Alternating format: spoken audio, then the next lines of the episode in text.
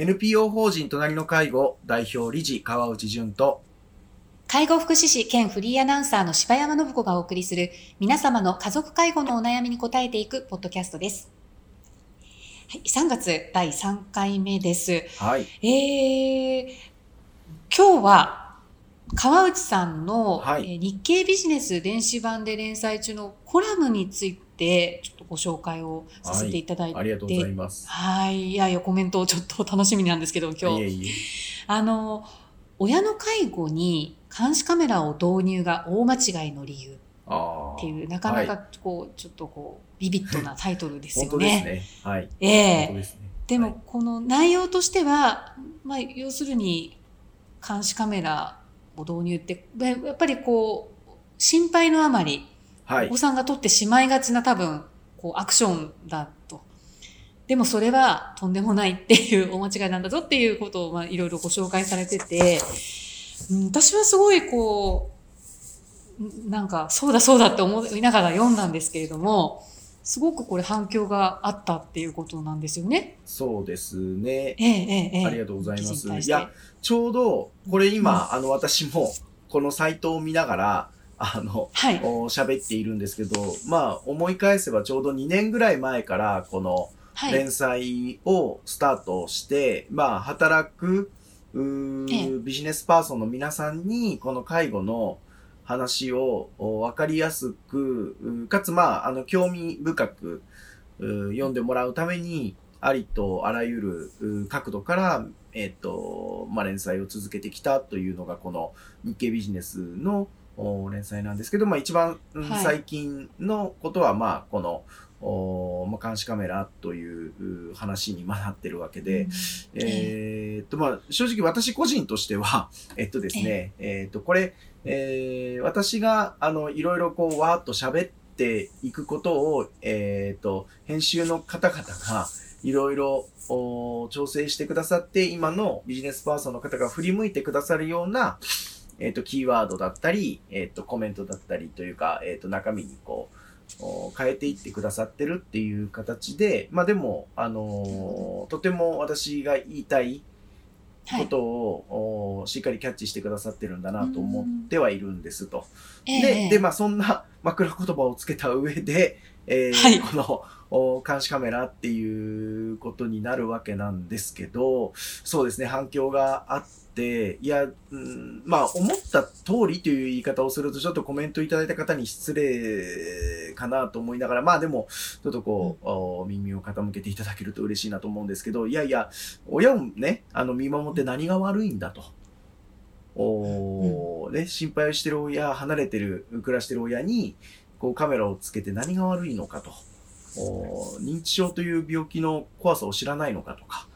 というコメントをまあいただいたりするわけなんですけど、えっと、ええまずここで私がしっかり話をしなければいけないのは、えっとですね、えーウェブカメラをおかん、えーつけることが絶対ノーですとは、コラムの中の中でも言ってはいないです。あの、うんしっかり、えーと、そこは丁寧に語っているつもりではいますと。でも、はいあえて、じゃあなんでこんなタイトルに、そしてなんでこんな、あの、内容にしたかと反発を覚悟の上で、まあ出しているところもはい。正直あります。うーで、なんでやってるかというと、えっとですね、うーん改めて、えー親の立場になって考えてほしいと。おーこの、つけられる側の人の感覚を、おー考えてほしいなっていうこと。まあ、特に、まあ、今コロナの環境下は、まあ、ある中で、えー、と、立場に、うんまあ、つい、こう、つけたくなる気持ちもわかるんです。でですねえーなんだけれども、それをつける目的って、えー本当に親と会話をしたい、孫の顔を見せたいっていうことおなのであれば、もう、もう何の、反対する意見もないし、むしろやった方がいいと思うんです。お孫さんおの顔を見て、えーまあ、今日の相談でもありましたけど、おお孫、ひ孫の顔を見てすごい喜ぶって言っていると。ねでうん。これは、うん、私が、私はもう、その、えー場面をたくさん見てきたつもりだし、自分たちが日々ケアに関わっている利用者さんが、近所の幼稚園の子供たちがちょろっと来るだけで、もうにっこり笑顔になって、いや、一体自分は、自分はあんなにこう、努力してこの方の笑顔を引き出そうとしてるのになんか一瞬で追い抜かれるみたいな、なんかそんな悔しさも一応知っているつもりでいるし、えっと、わかる。そうなんですね。いこれはって思いなまあまあ、あの、多分種類が違うんだろうという言い訳、私たちの絵に対する笑顔と子供に向けていらっしゃる笑顔はきっと違うんだっていうふうに自分は感じる部分、感じるようにしていたし、で、えーあとは、あのーそう、そのように使うんだったらですね、喜びのために使うんだったらいいんですけど、はい。なんかこう、えっ、と、お親が、えっ、と、どんな生活を、うん送ってるのかと。うんいうことを知りたいというか、まあ、それがわからないことの不安を解消するためにつけるんであれば、それは、いかがなものでしょうかというお伝えをしたかったんですよね。こ、ここをぜひ、えーと、大事にしていただきたいというか、自分の不安なのか、親の求めなのか、ということをぜひ、えー分けて考えていただきたいと。あえて。まあ、うんえっ、と、重なるところもたくさんあるんだと思うんです。で、当然、孫の顔を見せると言いながら自分の不安を解消している人もいるでしょうと。でも、圧倒的に自分の不安を解消することが先に出れば、えー親との関係性が悪くなったり、または、より不安になる。うーその、親がゆっくり、えー食卓に移動している姿をを目の当たりにしたりとか、自分が帰省した時にはしっかり料理を作っている母親が、日々は惣菜だけで済ませてたり、ちょっと残し気味だったり、えー時に昼寝をしてたりっていう姿を見た時に、より心配になって、また、もっとお母さん出かけなきゃとか、もっと運動した方がいいよとか、もっとちゃんと毎日作ったらみたいなこととか、っていうことを知ることでより不安になって、また親への監視だったり、規制の頻度を高めたくなってしまったりとかっていうリスクも、実はこのカメラというものには存在してるんだというふうに知ってほしいなと思うんです。で、えっと、この、うんウェブカメラをつける目的を何に設定するかということは、こう、その、サポートが必要になる親に対してどんな、あの、関わりをしていくのかという、そう、試金石になるだろうなとは思うんです。えっと、すべてにおいて、うん。どうしても管理的なというか、えー対応になっていってしまうと、結局、親が、えーこれをやりたいんだけどということが、許されなくなっていく環境になるわけなんですよね。えっ、と、うん。例えば、その病院に入院をして、退院してきて、少し足腰が弱まってきているとなった時に、はい。えーっと、それは残念だけど、加齢によって足腰が弱くなってきているわけで、もうリハビリをしても少し効果が見えづらいという状況なのかもしれないんだけれども、でも、とにかくリハビリをさせたい。というふうに家族として願い、えー、リハビリを、まあ、いろんなお金をかけて、制度を超えて、えーいろんなリハビリをさせようとするわけなんだけれども、でも、本人は、お父さんは、いや、もうちょっと、家で横になってテレビ見たいんだよねって言ってるかもしれないわけですよ。もうねでも正直病院の生活はもう相当お窮屈だったと。やっと慣れ親しんだ我が家に帰ってきて、自分のポジションで、あの、いつもの家のポジションで、もう独占してテレビを、こうね、家のテレビを見たいというふうに思っていたのに、こう、うん息子、娘から、お父さんそんなことしたらもっと体弱っちゃうでしょみたいなこと言われてですね、あの、せっせとリハビリにをするんだとすると、これはちょっと辛いだろうなと思うんですよね。いや、あの、お父さん、お母さんが、いや、もともともうすごい体を動かすのが好きで、まあ私みたいに、なんかこう、ストレス解消はジョギングですみたいな。あの、ような、私そうですけどね。あの、それは本当ね、人それぞれです人。それぞれだと思うんですけど、うんもともともうなんか体育会系出身で、もう体を動かさないとストレス発散ができませんみたいなうん方、まあそういう利用者さんもいらっしゃったので、えーっと、リハビリ効果がなくても体を動かすのが好きっていうことで、えーっと、